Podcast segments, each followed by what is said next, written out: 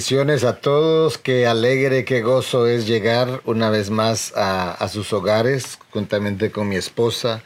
Eh, eh, es un invitado especial, no siempre, pero tú has tenido esa, ese privilegio de ser la invitada especial por varias semanas. Entonces, eh, y has hecho buen trabajo, así que te quiero felicitar.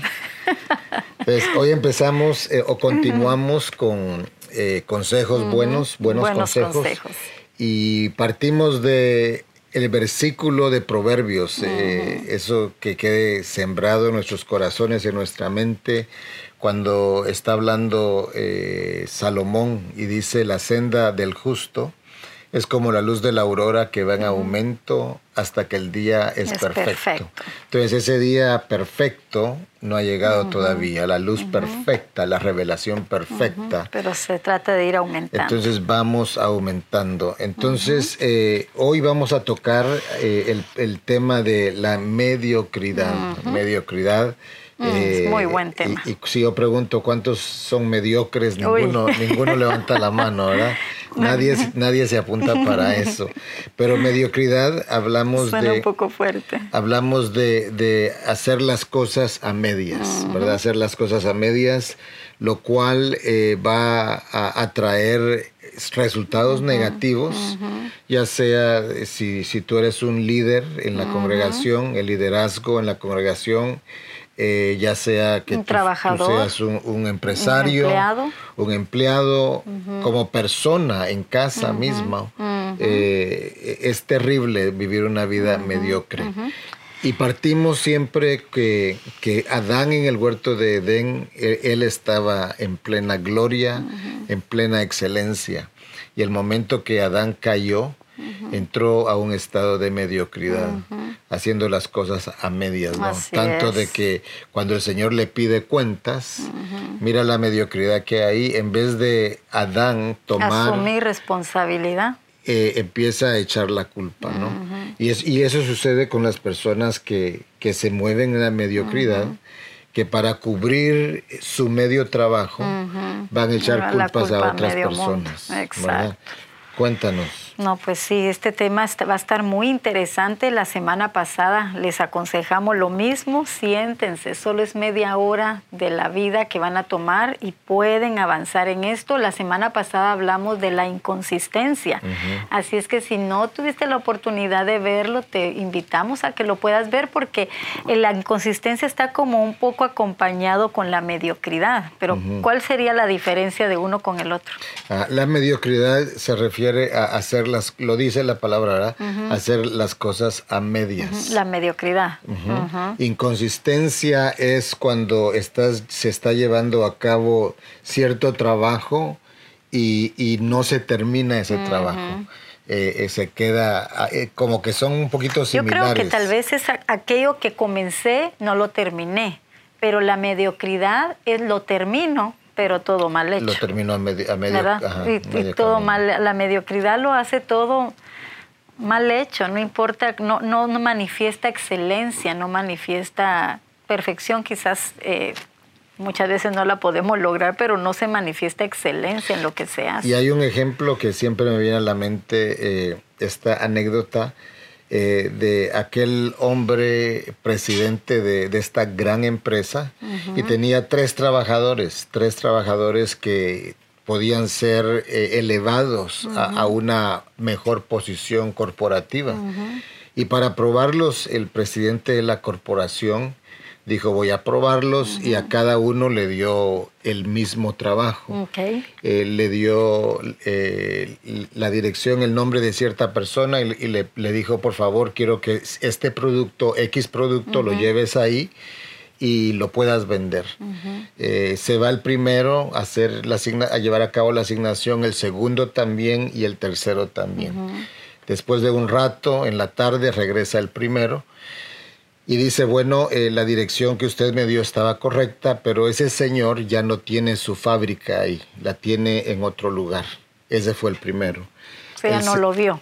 El segundo regresa más tarde y dice lo mismo, eh, esa dirección está bien, ese, el hombre ya no vive ahí, incluso tomé tiempo para averiguar la dirección y aquí está la dirección de ese hombre.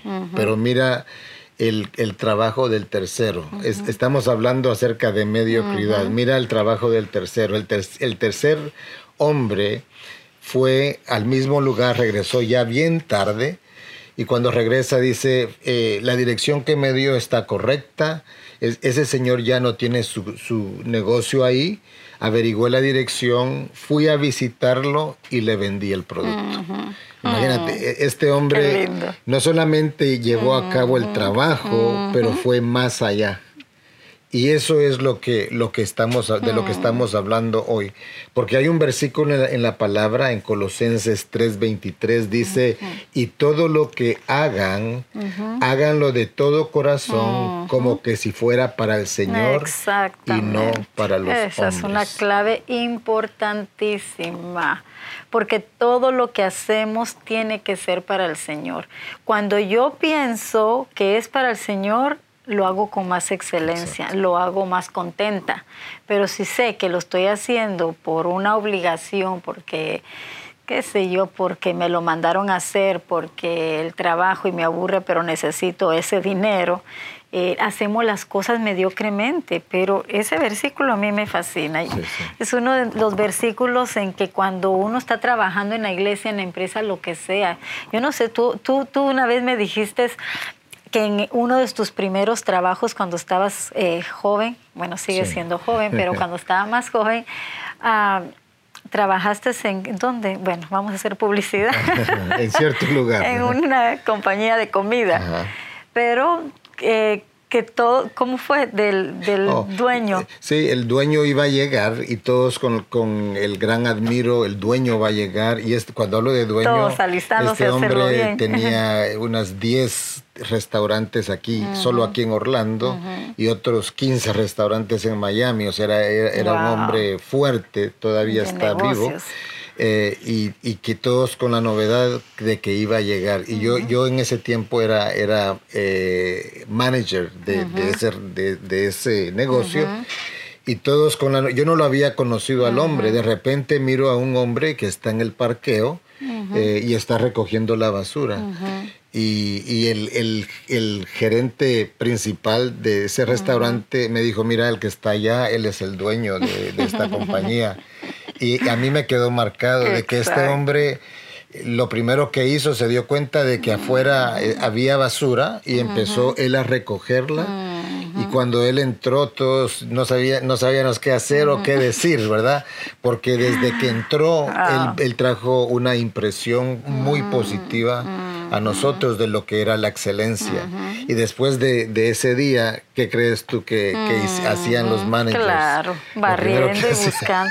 Es que lo, terrible es que muchos pastores, jefes, líderes podemos estar ordenando que la gente lo haga. Eso es lo que uno quisiera, que, que todos se movieran.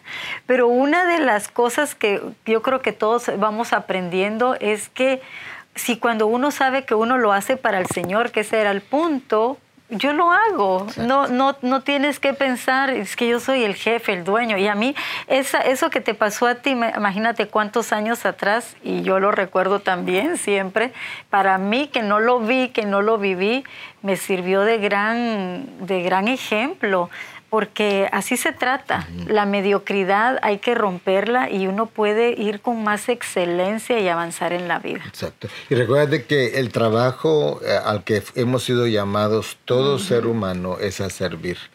E-, ese es un gran privilegio, el poder servir a otras personas. Uno desde, desde que nace es servido, un bebé es servido, un teenager es servido, un joven es servido, empieza a aprender a servir. Desde niños. y también desde niños se, le, se va, pero, pero la vida es acerca del servicio. Exactamente. Pero cómo estamos sirviendo al prójimo, eh, lo estamos haciendo a media, a medias, y, lo, y lo que el hombre siembra, eso es lo que cosecha. El gran ejemplo siempre es, Dios, ¿no? Eh, y, yo pongo aquí el Padre Celestial. En, en, Juan 3:16, si me puedes acompañar a esos versículos, esto te lo sabes de memoria. El Padre dijo, de tal manera amó Dios al mundo, que dio a su Hijo unigénito. el Padre dio a su hijo completo. Él, Lo no, mejor. él no dijo solamente voy a, a dejarlo que vaya un ratito. No, lo trajo al mundo y Jesucristo mismo tomó la decisión de entregar su vida. Todo. Él no entregó una pierna y un brazo, no, él entregó todo, hasta fue derramado. Eh, eh, derramando su sangre de su costado, dice que salió agua, salió sangre y agua, él, él dio todo. Todo. Eh, no lo hizo a medias. Que fuera de nosotros que Jesucristo hubiera hecho su, su entrega a medias. Hoy tú y yo no tuviéramos salvación, Así pero Él es. lo hizo por completo. No, y el mismo Jesús mencionó en aquella historia de que quién hizo lo mejor. Entonces estaba diciéndole, ay, no, no se me viene el versículo, estoy tratando de recordar, pero en donde dice que cuando hacemos lo que se nos pide, somos medio, llegamos a ser... Ha- Han, han hecho lo que se les ha pedido, ¿verdad? Pero no hemos y hecho aún más no hemos hecho más allá. Y aún haciendo lo que se nos pide, hay, hay mediocridad en ello, porque estamos capacitados a ir más allá.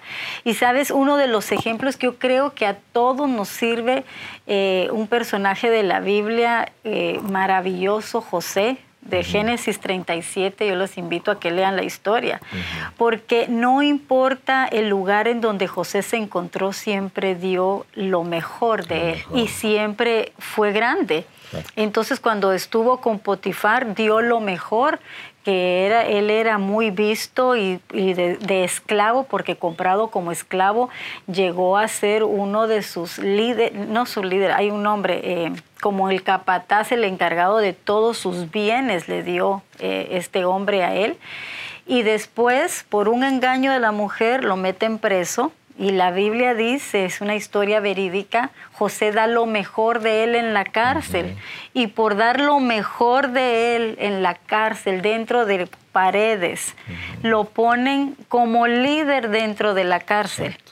Y después sale de la cárcel y llega a ser un gobernador. Entonces, no hay excusa para aquel que quiere avanzar, Sí, pero sí. son partes importantes, tanto el tema pasado, la- el ser constantes y ahora el tema de la mediocridad. Para mí ese es un punto clave en cualquier trabajo. No importa si trabajas en una pizzería, no importa si eres dueño de lugares, no importa si estamos sirviendo de cuidado de niños Sí, o a veces muchos dicen, yo solo sirvo de ujier y solo eh, me saludo en la puerta. Todo lo que hagamos Sí, en la sí, vida debe de ir con Sí, excelencia. esto debe, debe de cambiar nuestra forma de servir. Tú- Tú que, que sirves en, en- en- en la congregación, donde eres miembro, sirve al 100. Al 100. Y te lo decimos como pastores. Nosotros ad- ad- nos quedamos admirados del, del servicio que se lleva a cabo acá, en casa de oración.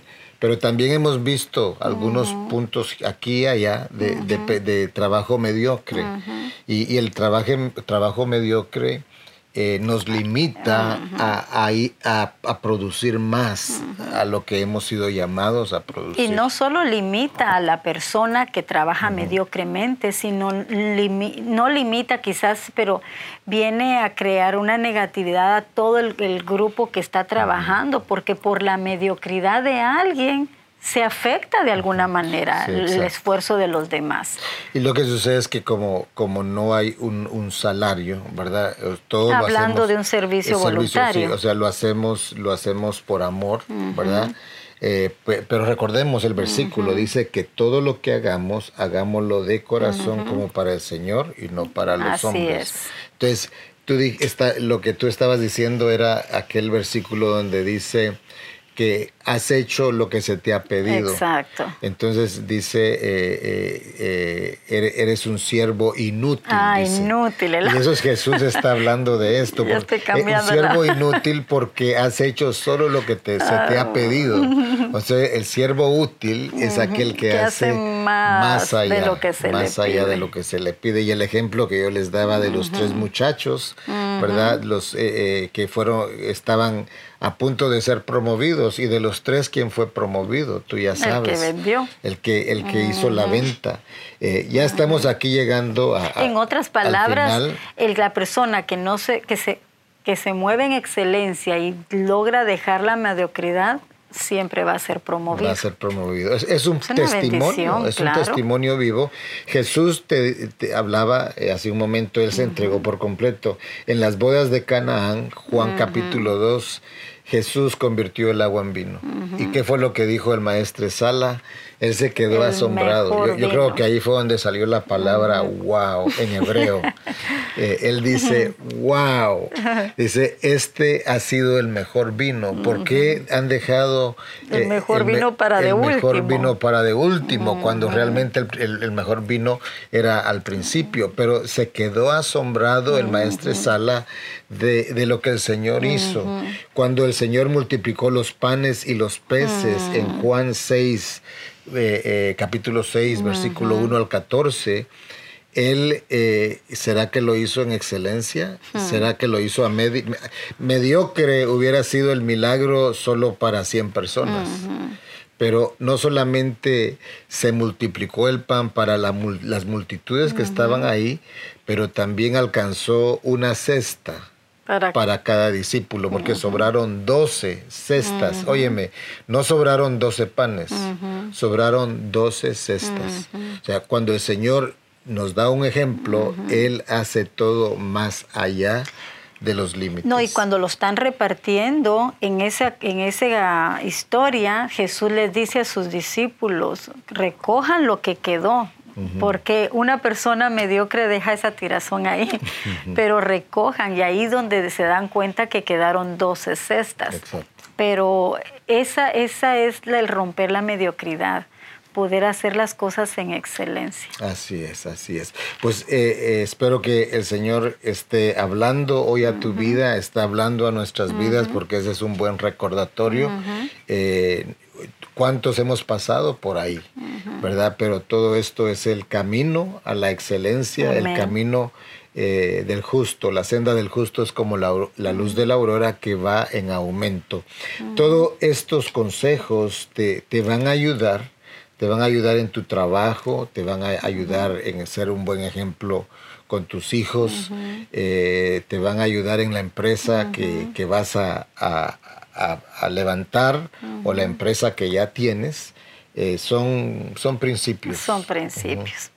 Y a los mismos jóvenes en sus primeros trabajos, la, la falta de excelencia, muchas veces se quiere jugar demasiado y no estoy juzgando a los jóvenes, tengo jóvenes también, pero, pero son consejos para todos, avancemos, podemos y sobre todo somos luz y sal en la tierra, entonces con nuestras acciones estamos dando testimonio de la diferencia que podemos ser. Así es, ¿cómo vencemos la mediocridad? La mediocridad eh, es, un, es una forma de, pensar, es cambiar y renovar nuestra mente. O sea, eh, de hoy en adelante tú vas a decir, eh, yo tengo la mente de Cristo. Y las cosas no las puedo hacer a medias. Va a tomar tal vez un poquito de más tiempo, más, esfuerzos. pero tú estás haciendo todo como que si fuera para el Señor. Aquí no es una oración poderosa, sobrenaturalmente, que te va a cambiar de ser una persona mediocre a una persona eh, eh, eh, completa en excelencia, ¿no? Ese es un proceso de la vida.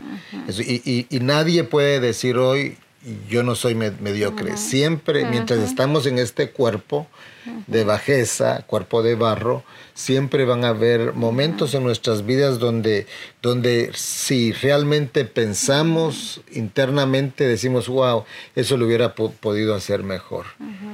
¿Cuántas veces yo he dicho eso?